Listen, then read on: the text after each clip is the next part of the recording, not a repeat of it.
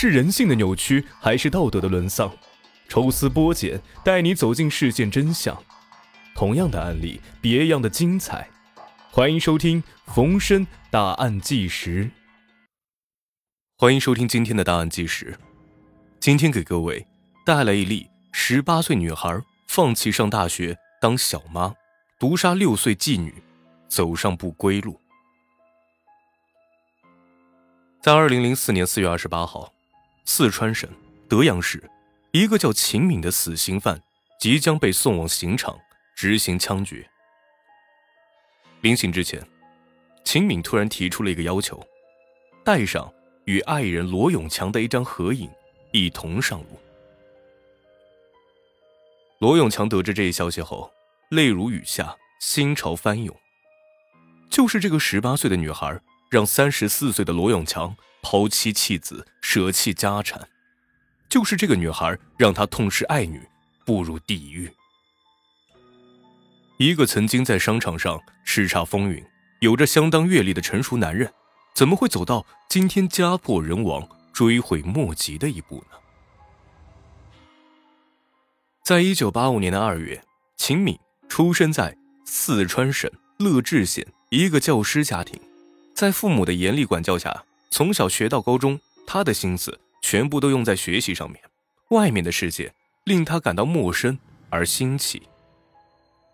因此，在二零零一年高考过后，他萌生了见识一下外面世界的念头。七月十一号晚上，秦敏只身一人走进了一家名叫“似水月光”的酒吧。面对喧嚣的音乐和幽暗的灯光，他感觉一时之间难以适应，便打算转身离开。可是刚推到门口，突然有个彪形大汉挡住了去路，说：“小姐，请买单。”秦明感到不可思议，自己连坐都没有坐一下，怎么还要付账？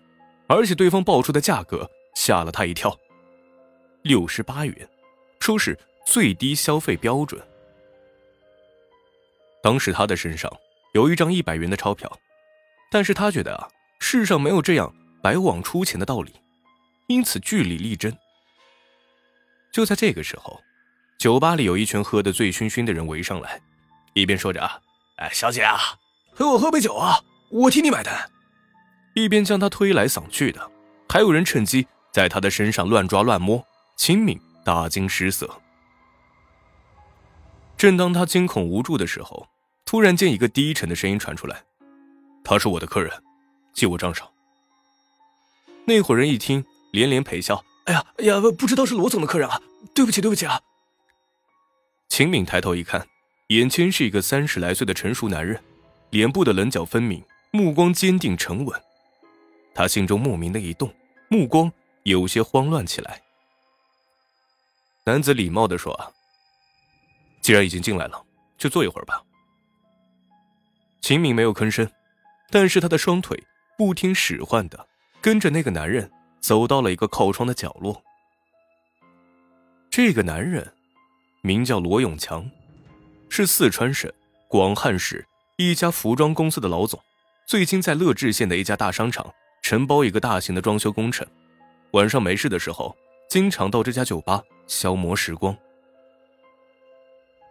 一个小时过后，他们走出了似水月光酒吧。罗永强一直将秦敏送到了家门口。分手的时候。递上了一张名片，说：“有事呢，就给我打电话。”秦明点了点头，目送着罗永强的背影完全消失过后，才迷迷糊糊的走进家门。那一夜，他失眠了。接下来的日子里啊，他们频繁接触，一天不见，心里面都会感觉到空落落的，那种慌乱而甜蜜的感觉，令秦明梦中。都会笑出声来，而罗永强怎么也想不通，自己会对一个尚未涉世的女孩有一种牵肠挂肚的感觉。八月一号，他们一起看了一场部队的晚会，然后又去酒吧喝酒。那一天实在是玩的太晚，秦敏就住在了罗永强那里。但是那天晚上，罗永强睡在沙发上，丝毫没有侵犯秦敏的企图，这让秦敏感觉到。罗永强是一个真正的君子，一个值得信赖和托付终身的男人。转眼到了八月下旬，秦敏的大学录取通知书下来了，录取他的是父亲的母校——哈尔滨工业大学。这个时候的秦敏已经陷入对罗永强深深的爱恋中，无法自拔。为了和自己心爱的人朝夕相处，他做出了放弃学业、永远陪在恋人身边的决定。秦敏的这一决定令父母勃然大怒。父亲、母亲都是当地优秀的中学老师，一心指望女儿来出人头地。可是父母做梦都没有想到，他竟然会因为陷入早恋。连考上了的大学都不肯上。为了防止秦敏再去见那个男人，放暑假在家的父母轮流守在了门口，不让他迈出大门半步。秦敏屡次哀求父母放自己出去见他一面，并说只要见一面，哪怕是死都愿意。每当这个时候啊，父母都羞愤的恨不得用头撞墙。而与此同时，罗永强因为见不到秦敏。天天在他家楼下徘徊，盯着他家的阳台。终于在八月二十八号的清晨，也就是秦敏的父母准备将他送往东北的前一天，罗敏在阳台上看到了罗永强。他们不敢喊出声来，就这样隔着三层楼的距离遥望着对方，直到秦敏的父母起疑，秦敏才装出了一副若无其事的样子进屋。这一天晚上，秦敏趁着母亲熟睡之机，溜出了家门。他一口气狂跑了足足两公里的路程，来到了罗永强租住的地方。当他在凌晨三点上气不接下气的出现在罗永强面前时，罗永强惊呆了。他一把抱住了秦敏，两个人放声大哭起来。自从秦敏八月二十八号半夜失踪过后，秦敏的父母四处寻找。并且在乐至县广播电台的寻人节目中声泪俱下的请求女儿回家。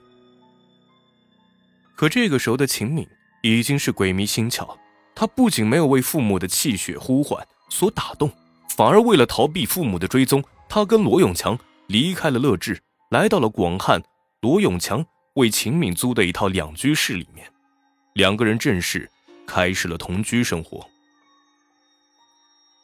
直到这个时候啊，秦敏才得知，罗永强在广汉的家中还有一个叫胡蓉的妻子和一个轻微智障的六岁女孩莹莹。不过这个时候，他觉得呀，只要和心爱的人长相厮守，其他的一切都不重要。此后，罗永强多次向结婚八年的妻子提出离婚。二零零二年六月四号，夫妻正式。办理了离婚手续，他把公司的全部财产和存折上的全部现金都给了妻子，自己只留下了房子和生活不能自理的女儿。他离婚后做的第一件事儿，就是把秦敏接回家。刚满十八岁的秦敏就这样成了一个六岁智障女孩的小妈妈。很快，秦敏就感觉到情况远远没有他所憧憬的那么完美。卢永强每天忙于新公司的业务，把照顾莹莹的事情全部留给了秦敏。而莹莹虽然思维不健全，但那些刁钻古怪的脾气却不少。莹莹坚决不喊秦敏妈妈或者阿姨，而是称秦敏为保姆。因为家里以前请的保姆也是像她这么大，她还不准秦敏迈进她妈妈过去住的那间房子一步。更让秦敏难以容忍的是啊。罗永强居然处处的娇惯着莹莹，对她一味的迁就纵容，而自己则始终都得按照他那些怪异的想法行事。